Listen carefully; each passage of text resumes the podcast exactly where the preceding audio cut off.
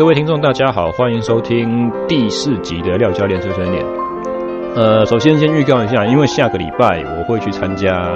呃场地车的场地自由车的全国锦标赛，呃五六日会花在台中清水自由车场，所以下个礼拜不管是廖教练碎碎念或者是 SSE 训练漫谈，都 Podcast 暂时都不会再进行任何更新，我们会跳过一个礼拜。好，那进入今天的主题。今天我们要谈论的呃重点呢，是主要是从我两个新学生所提出的问题身上所发想到的。其中一位他就是呃，他有上过健身教练课，上过三个月左右。那对于之前的教练上课的进度，呃。效果不是很满意，关于身形的改善改善方面这样子，呃，所以这一次在跟我上体验课之前，他就有稍微问到说，教练你要怎么去帮你的学生设定目标？那针对这个问题呢，我的回答是我没有在帮学生设定目标的，我的学生都是拿着他的目标来跟我来跟我上课，那我会去帮他达成，或者是我会帮他分析，以你所需的时间。和你可以投入在训练里面的精力，你的这个目标是不是可以达成，或者是不切实际？啊，我是我是这样子跟他回答。那么第二位学生呢，就是也是相对新的客户，我们上课的总次数大概在四五次以内了。然后他因为很喜欢我上的内容，那嗯，也跟他之前在其他地方呃教呃学到经验不太一样，像教练课经验不太一样。所以他就跟我说：“呃，教练，你看，我们对于我们新手来讲，进门要有人来带领，真的是很重要。诶，呃，但是虽然我很喜欢上这些位学生的课，然后我也非常呃，我们的合作很愉快，然后我也非常欣赏他的呃学习的热忱和呃，当他肯定我的教学内容的时候，我心里当然也是很开心。不过。”呃，在他讲出这句话的时候呢，我回答他却是其实不会，你知道吗？我我就那个时候健身房就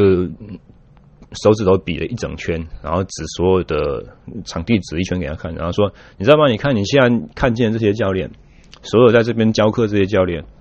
我很笃定他们百分之八十以上，当他们当年他们自己开始健身的时候是没有人带的，他就是看到一间健身房，想说我要开始做重量。然后就加入健身房，就自己开始动起来了，甚至是可能有百分之五十以上，我们比较保守的讲，百分之五十以上的私人教练啊，不管他是隶属于健身房以下呃旗下的，还是说他是属于自由教练，在外面呃自己接 K 的打天下，百分之五十以上这种一对私人教练呢，他们在呃可能在。拿到自己的那个研习证照之前，是从来没有花过自己的钱去买过教练课去跟别人上课。但呃，我讲这句话的意思是，其实是从一个好的方向去去出发来。我的意思就是说，虽然大家可能会觉得说，哦，运动训练，或者是说，呃，狭义狭义一点，我们讲健身，好像是一个呃有蛮大学问的东西。但事实上，刚开始的时候，你介入你你刚开始一脚踏入这个圈子里面，其实是可以不用顾虑太多的。那么，呃，为什么新手会觉得说好像健身房很可怕，或者说想开始运动，想开始尝试呃所谓的健身，但是又对于这个场域充满了陌生、畏惧和不确定的感觉呢？呃，我比较简单的归纳了四个可能的原因了，那我们就一一的帮他破解。用来告诉我们正在聆听这个节目的听众朋友们，如果你还没开始下定决心踏入健身房的话，不要怕踩进去就对了。OK，第一个的话，大致上就是会是呃器材不会用，这是许多健身新手最大的苦恼哦，也是很多时候我们看见健身房加入会籍的新会员最容易跟健身教练买单买教练课程的其中一个主要原因，我不会用器材。那其实，呃，像打个比方，如果你加入的是公立的哦，运动中心之类这种东西，那并没有太大的销售业绩去促使现场的教练要去跟你推销教练课程的话，你也许就真的想说啊，我就是一个小时花五十块，或者说一个月花多少钱进来呃做个运动，然后就我我也不想要把我在运动或者是健康上面的这个。呃，预算提到更高这件事情，这个想法本身并没有错，因为毕竟你已经投入了一个小时五十块，你已经比不动的人还要再多了一个机会了嘛。啊，但是如果有了这个机会呢，何不把它再更彻底的利用一点呢？为什么你的一个小时五十块就永远只能走走跑步机，滑一下滑步机，然后洗个澡回家？哦，试着开始去使用这些重量训练器材，他们不可怕，他们不太，他们不会咬你。那你说器材不会使用，其实绝大多数的健身房啊，你走过去机机器上面看，它大部分都会吊着一张卡片哦，几乎是就是器材是健身的标配了啦。他会教你说，诶，这个机器的话，动作是如何的去操作，然后它训练的是哪一个部位，然后剩下的话呢，就只是一些插销而已。那插销的原理也很简单嘛，它基本上就是为了要调整机器可以符合你自己的身材，如此而已，没了。啊，所以其实你是可以很放心的自己去玩玩看，然后找到最符合自己施力的方式，呃，前前后后移动一下，反正你弄一弄那也不会坏，通常来不会坏，哦，会坏的机器就真的太烂了。你就是调整一下角度，然后稍微去上去试做个几下，如果你感觉没有怪怪的，那大致上那个角度可能就是符合你的身材设定。当然，有些东西可能会很细微啦，就是说，呃，如果有教练来教导你的话，可能会告诉你说，来，我腿前踢的时候，我的膝盖要对着这个红色的中心点，好，它就是你旋转轴，好，你的椅背要怎么调，才能让你的身体都是呃有整个脊椎可以得到支撑的，啊，你手要握哪里，你要怎么去施力，这些都是细节。但是以新手来讲的话，你如果没有练得很很重，你的强度没有很高，你没有把自己逼得很超的话，这些呃调整或执行的细节上面出一些小小的错误，其实我们凭良心讲，不会有太大的、太严重的后果啊，不会有太太嗯，你不会有太大的损失啦。我简单讲，你就是开始下去做，比没有还来得好。那如果你真的真的很在意器材不会用是一件麻烦的事情呢，就问巡场人员呢，问问柜台啊。基本上绝大多数的健身房，它都会有一些值班教练能够协助你器材上面调整使用。那你如果不幸你问到的只是呃兼职顾柜台人员，或者是你问到的是 sales 是销售人员，不是教练的话。其实，在这个健身产业里面工作的，基本上对于运动健身都会有一定的经验和尝试。我们讲尝试，所以请到他们来的话，至少比嗯，可能比如说路上随便找一个人，或健身房里面随便找一个一样在运动的人，请他们来问的话，至少还是会比较保险一些。那你如果真的很害怕，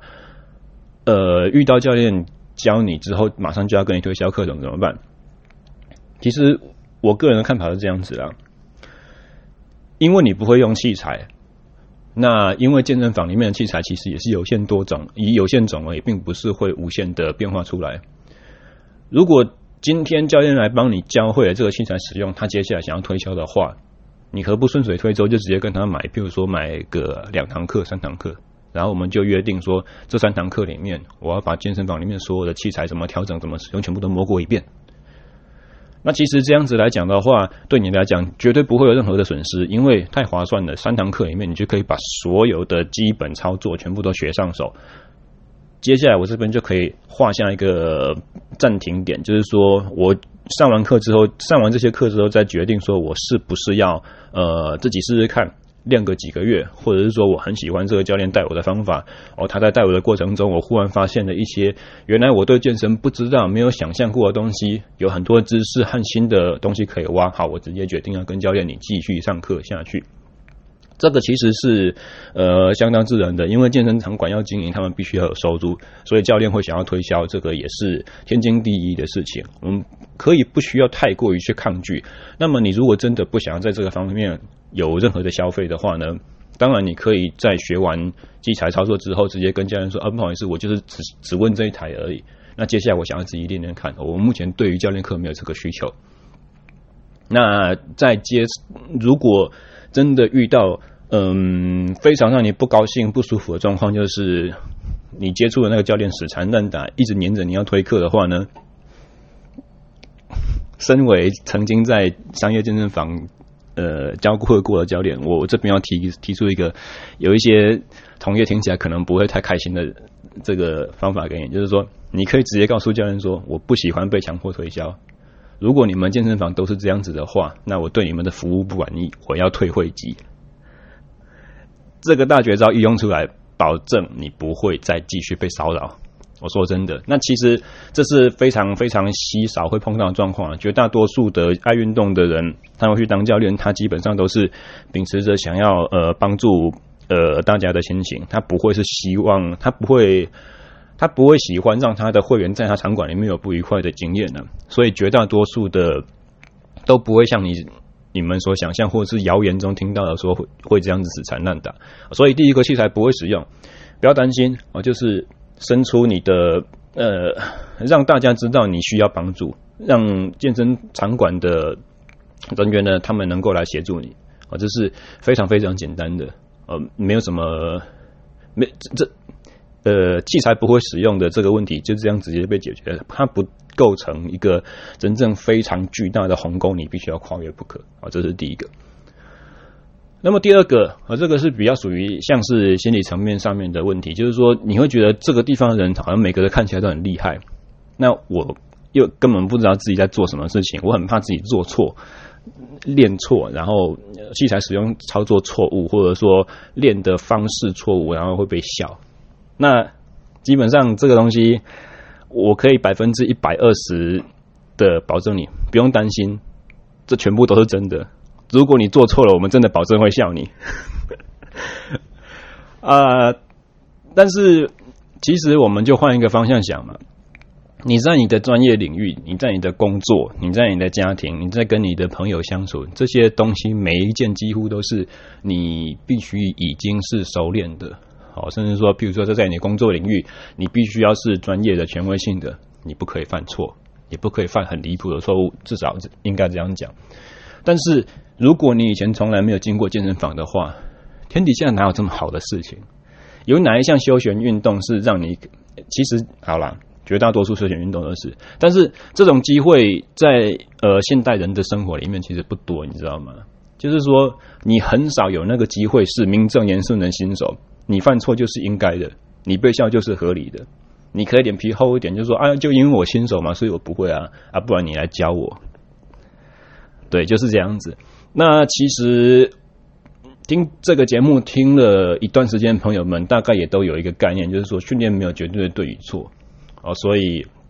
甚至很多时候，因为大家知道我是教练嘛，所以我身旁的一些朋友，譬如说在骑车的、跑步的，有时候他们喜欢闹我，他们就会传一些。健身房里面的影片，然后就是不管是网络上面 viral 在传的，或者他们自己录到，就是好像一堆人看起做着一些看起来不知道在冲啥火气啥那种影片，然后拿来跟我说，你看他们在耍笨。那偶尔我就会告诉他们说，其实这个训练方法是呃，可能是专属于哪一个运动项目，他哪一个特殊需求，所以他会这样子操作器材。你看起来好像很陌生、很蠢、很不知道他到底在做什么。但实际上，他是非常，他有一道非常正确的思考方式和需求，那是他们专门所需要的那个东西。其他那个动作、那个操作方式，其实对他来讲是对的，只是因为你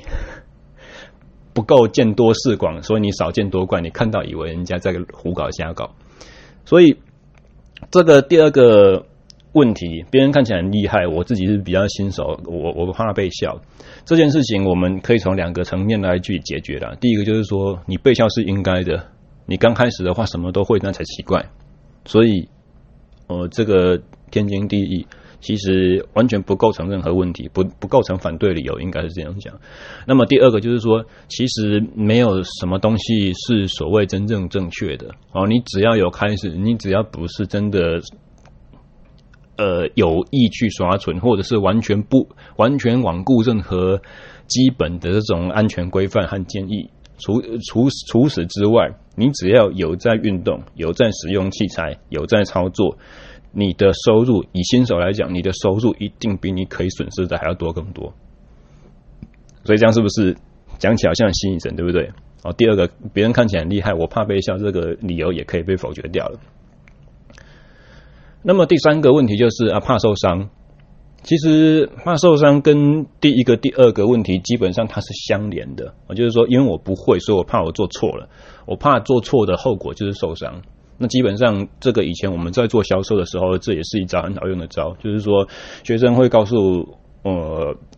推销教练课教练说啊，我我就是想要自己练就好，我我只想要快乐运动，我没有什么特别呃特别的目标想要达成。教练就会说，对我很完百百分之百支持你这个决定。但是，好，我们就会讲一个但是，但是我不想让你受伤。我相信你来健身房是不想受伤的，对吧？我们用这种恐惧行销的心理去跟新会员去推销我们的课程，给把自己的重要性去提升，衬托好像就是呃，新手不会的就容易受伤，所以他很需要教练来帮他确保，呃，帮他保护他的安全这样子。当然，某一种程度上这也是正确的。那另外一方面来讲的话，其实其实我们讲受伤呃的原因是什么？除了操作不正确以外，最大的一个原因是你的负荷超出了你身体所可以承担的极限，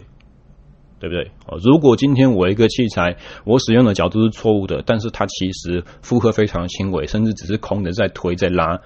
呃，以这种程度的话，除非你身体本身有一些顾忌，或者是你是年纪很大、很虚弱，呃，生病刚好，或者是你也动过一些手术，正在复健的过程当中，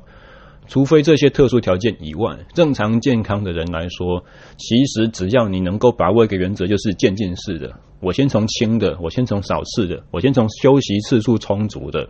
我先从我状况良好的前提之下开始去操作，一步一步慢慢尝试。这次觉得 OK 了，有把握，下一次我再把难度提升，我再把次数提升，我再把重量强度提升，我再把操作速度提升。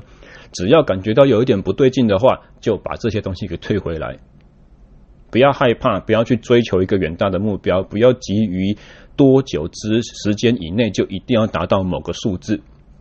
不管这个数字是铁片的数字，还是你身体上面的数字。哦，只要你能够把握这个渐进原则的话，基本上你就可以很大幅度的去避免到呃受伤的风险。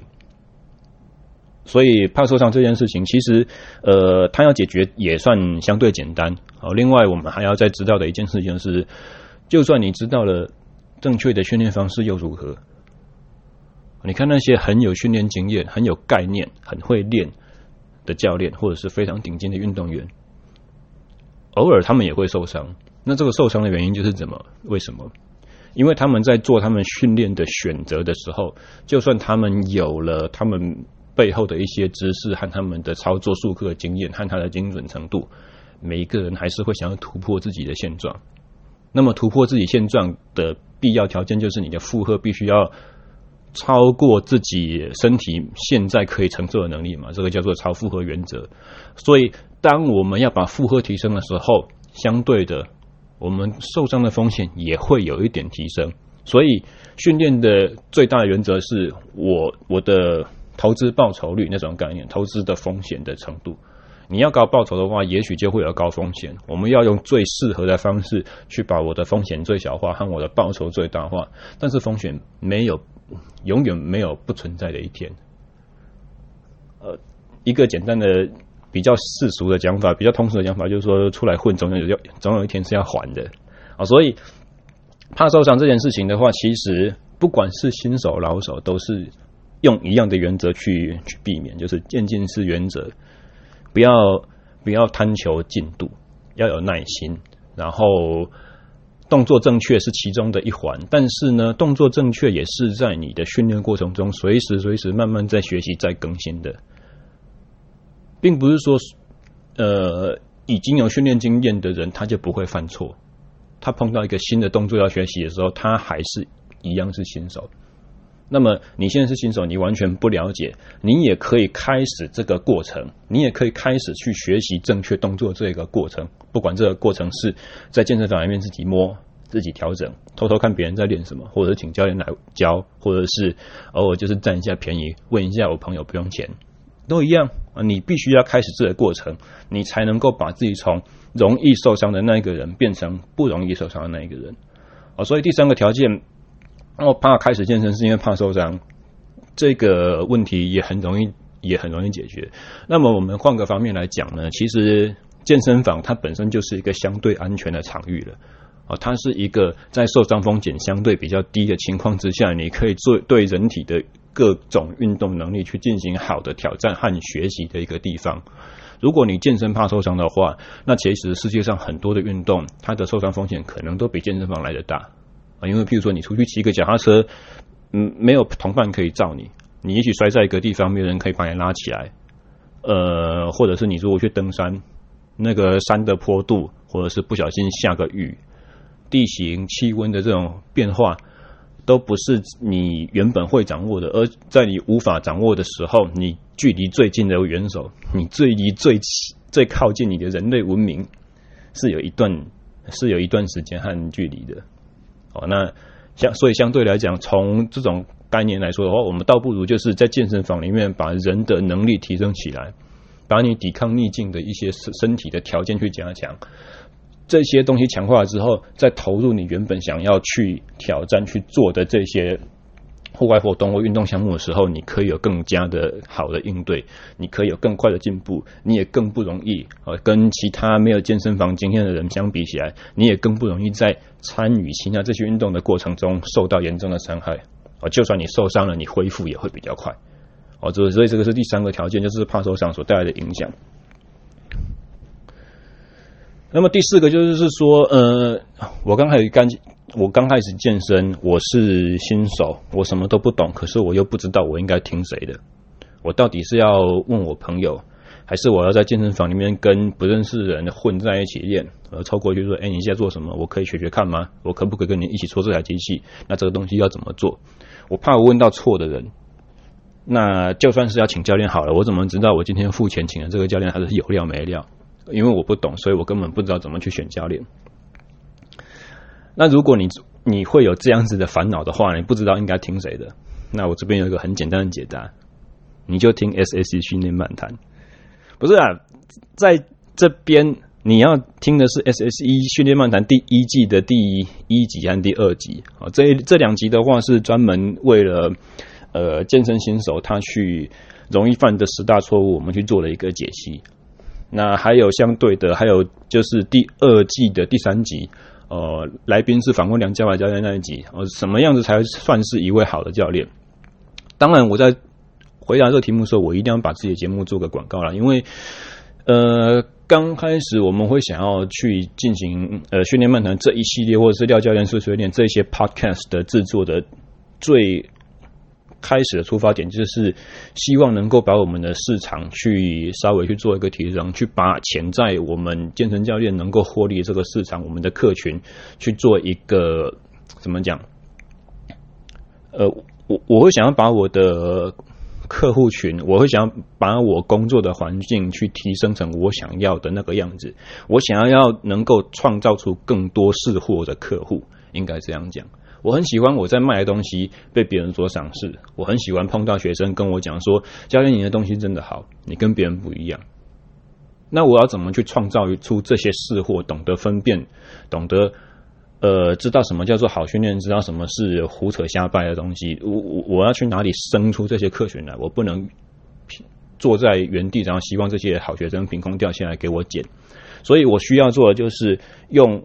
我的节目去让大家。对于运动健身这件事情有更大的了解，所所以这个就是我的初心哦。如果你是不知道应该听谁的话，你可以从我们节目下手听起，把自己的能力先培养起来。那呃，广打广告这个部分，呃，交代过去之后，接下来我们可能会。更轻呃，更深入的去谈论说，为什么你会有这种呃，为什么可能新手健身朋友会有这种疑惑，就是说怕信到错的人，或怕走到冤枉路。基本上怕信到错的人这件事情啊，在这边提供一个看法，就是说，我问东西的时候，我不是为了要相信谁。呃，这叫做批判性思考，或者是批判逻辑。这个，嗯，以我自身为举个例子好了。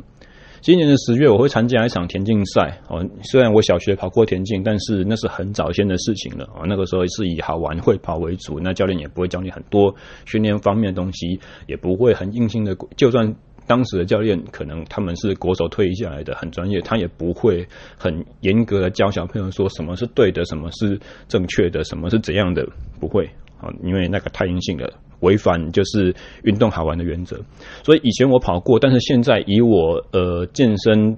当教练七八年的经历，要重新跳入一个。我有一点熟悉，但是没有认真参与过的专项运动，我还是需要一个引路人来帮我做领导哦。所以在训练的过程中，我就找了一位健身房的同事，他以前是短跑距离项目的选手，我请他来教。但是他在教我的过程中，我会有有时候我会偶尔怀疑他们科班的做法，包含训练的周期安排设计啊，包含譬如说起跑的技术教学。或者是跑姿的一些基本动作教学，因为我研究所是学呃生物力学的嘛，那生物力学的一些基本的原则就是物理。那有时候我会觉得在力学分析上，跟我所听到他们在讲的跑姿分析是不一样的。那这个时候怎么办？我请了一位教练，我又不相信他。这个就是刚我们提到的问题嘛，我不知道该听谁的。那最简单解法是怎样呢？就是。你可以不用相信你听到这个讲法，但是在你找出更好的方法之前，你就先照着做。呃，大家可以理解这个意思吗？就是说，当我找到更新的证据去呃佐证我的怀疑，去强化或者是去推翻我刚刚所听到的这些讲法说法之前，我不太愿意相信的，我对他保持存疑的这个。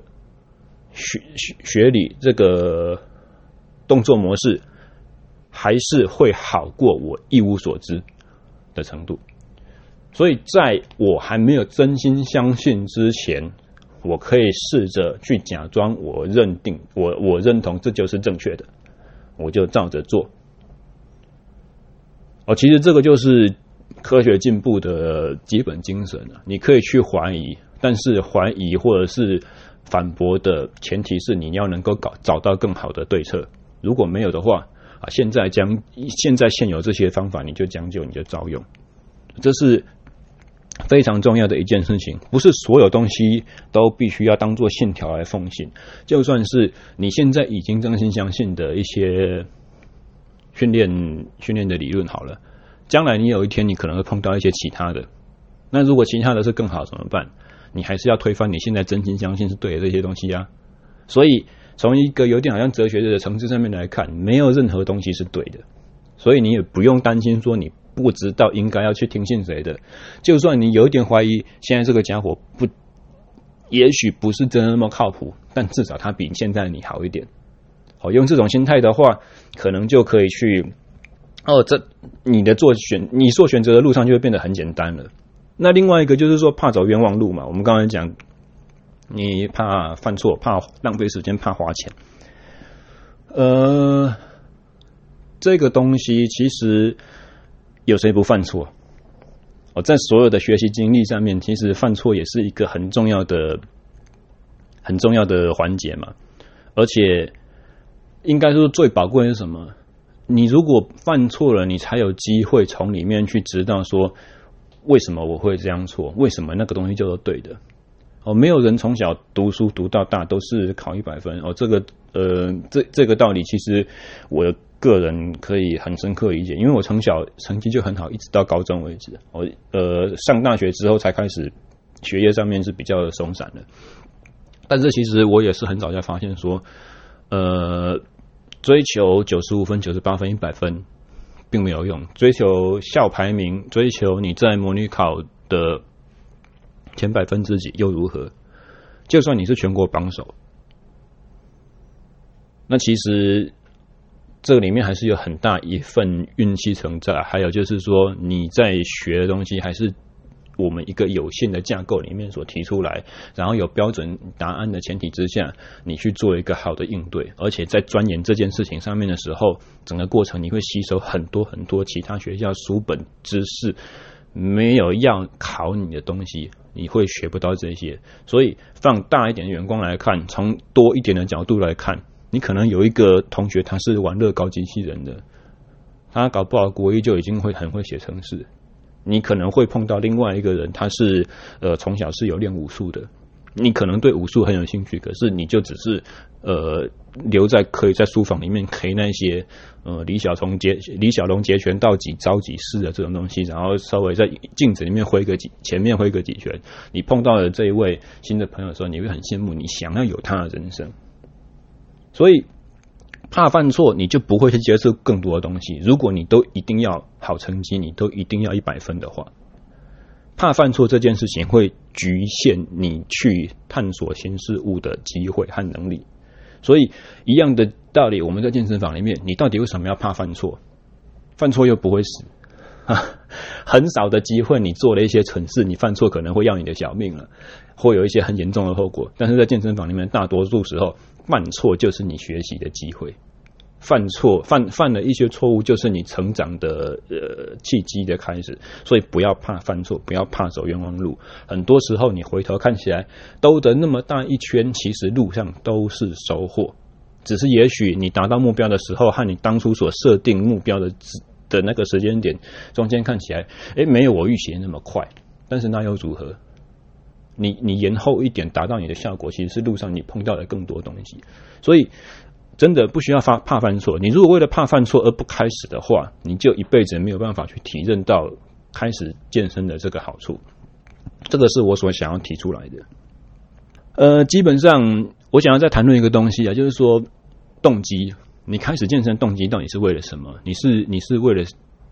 我？你是为什么开始会有一点想法，然后开始怕？在这边到底要要不要开始健身，在那边犹豫不决，可能大部分差呃呃呃分为两种嘛，一种是比较外在的动机，一种是比较内在的动机。呃，内在动机或者是内在的目标建设，就是变成好像，比如说我想要找回我年轻时候的那种活力，那种运动能力，或者说我想要去参加一些新的挑战。啊，在这些新的挑战之前，我想要把自己准备好，或者很可能是我就是想要开始进健身房，因为我看健身好像很帅，我的朋友都在做，我的同学都在做，我想要追那个女生在健身房里面。那外在动机可能是什么？来自一些压力，来自我的身材已经开始走样了，来自我身边的人告诉我说，你再不运动你会死，你的你的教你的医生告诉你说，你再不减重的话，你的呃预期寿命可能只有几年，这些东西。啊，所以呃，会比较畏惧踏入健身房的这个族群呢，可能你对于健身的这种动机就是比较属于外在的，比较属于压迫性质的，比较属于推力的，有一个强大力道强迫要把你推进健身房里面。啊，所以如果你认为健身对你很重要的话呢，你可以试着把自己做一个心境的转变，你要把你进健身房这个推力。转换成一个拉力，就是说健身房这个场馆开始运动这件事情是非常吸引你的，啊，让你觉得说我我如果真的没有踏出这一步，就是非常非常的可惜。所以我不管怎样，我就想方设法一定要达成，我就是一定要开始。啊，这个也是我在跟新客户咨询的时候很喜欢去使用的一个策略，就是像我刚刚讲那个第一个新学生他问的这个目标建立的事情。以前我们在正式的公司，我们在商业健身房，我们的新客户体验流程一定就是会量一个身体组成，会用一个电阻式的 InBody 仪器，然后我们量你的肌肉量，你的体脂率，然后我会坐下来解说，告他告诉他说，你的内脏脂肪级别如何如何，而你的左右手或上下半身或者躯干对四肢的平衡程度怎么样，你有哪些问题你需要说去改善？那因为我们教练很专业，所以我可以帮助你改善这些问题，来帮助你。这个也是外在所给的目标建立。有的时候这些东西，呃，它燃起客户的斗志，或者说激发他对于健身的兴趣，呃，让他对这一项运动有更多的热情和充满想象，是效果有限的。所以，其实我个人比较喜欢怎样呢？像我刚刚所说的，姜太公钓鱼嘛。今天会来找我的，他可能就是想要开始运动的。他觉得可能可能开始想要上教练课的，所以他已经有那个动机在了。如果他没那个动机在的话，我也懒得去帮他想一个理由去把他的动机编织出来。我就放我我可以放他自己在健身房里面试试看，这个其实无所谓。天底下不是所有东西都是你你想要、你可以、你应得的啊，所以我会比较习惯就是从已经有一点点主动动机的人去下手，然后我去问他的运动经验，包含你以前有没有上过健身房啊？啊，比较实情一点，或者问哪一间啊，有没有上过教练课啊，啊，运动几年之类的，你都做什么项目？你都你的数字可能多少？那更广阔一点的问，可能还会问他说，你有没有其他你喜欢玩的？除了健身以外的事情，或者说，如果他从来没进过健身房的话，当然会问他说：“啊，那你们有没有运动习惯？有没有打打球？有没有爬山？有没有什么跑步啦、游泳什么之类的？哦，甚至是不要是现在的也可以。我们问你很久很久以前的，比如说以前你在当学生时期，你有没有参加一些社团？你有没有打校队？你有没有练一些运动相关的东西？小时候，呃，有没有上过舞蹈班之类这些？哦，你体育课最喜欢的是什么内容？那你。概念，你你记忆中，你这一辈子最有活力、运动能力最发达的那个时期是什么时候？会用这个方法去勾起他们的一些回忆，让他们去想要把自己变回当初的自很满意的那个自己。那么，除如果我问完这些问题，学生给我的是一张白纸的答案，就是说我这一辈子就是最讨厌运动了。我就是一个非常文静，我不喜欢流汗，我不喜欢喘气的这种家伙。我现在是因为发觉了，不管是任何的原因，告诉我说我一定要开始。那这个时候，我就会告诉他说：“很好哦，如果是这样子的话，健身房一定是你刚开始运动的最好的选择啊，因为你的底子是比较差的，你的运动能力是相当呃相对是比较低，你运动神经可能是零。我们要重新把你发展起来。那在你。”发现身体加强之后，你会对自己的运动能力越来越有兴趣，你也会遇到很多好玩的人，你就有可能在未来这条路上有一些新的发展。你也许想要去转换你的运动方向也说不定。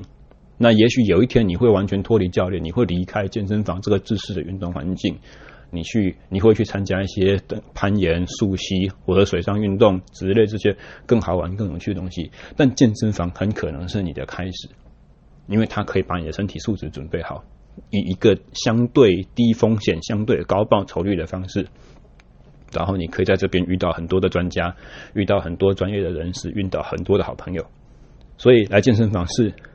它不是你的唯一选择，它不是你开启运动之路的原唯一选择，它也不见得会是你的最佳选择。但是你可以把它当做是一个很好的机会，你可以把它当做是一个非常难能可贵的机会。我来开始健身是一件，呃，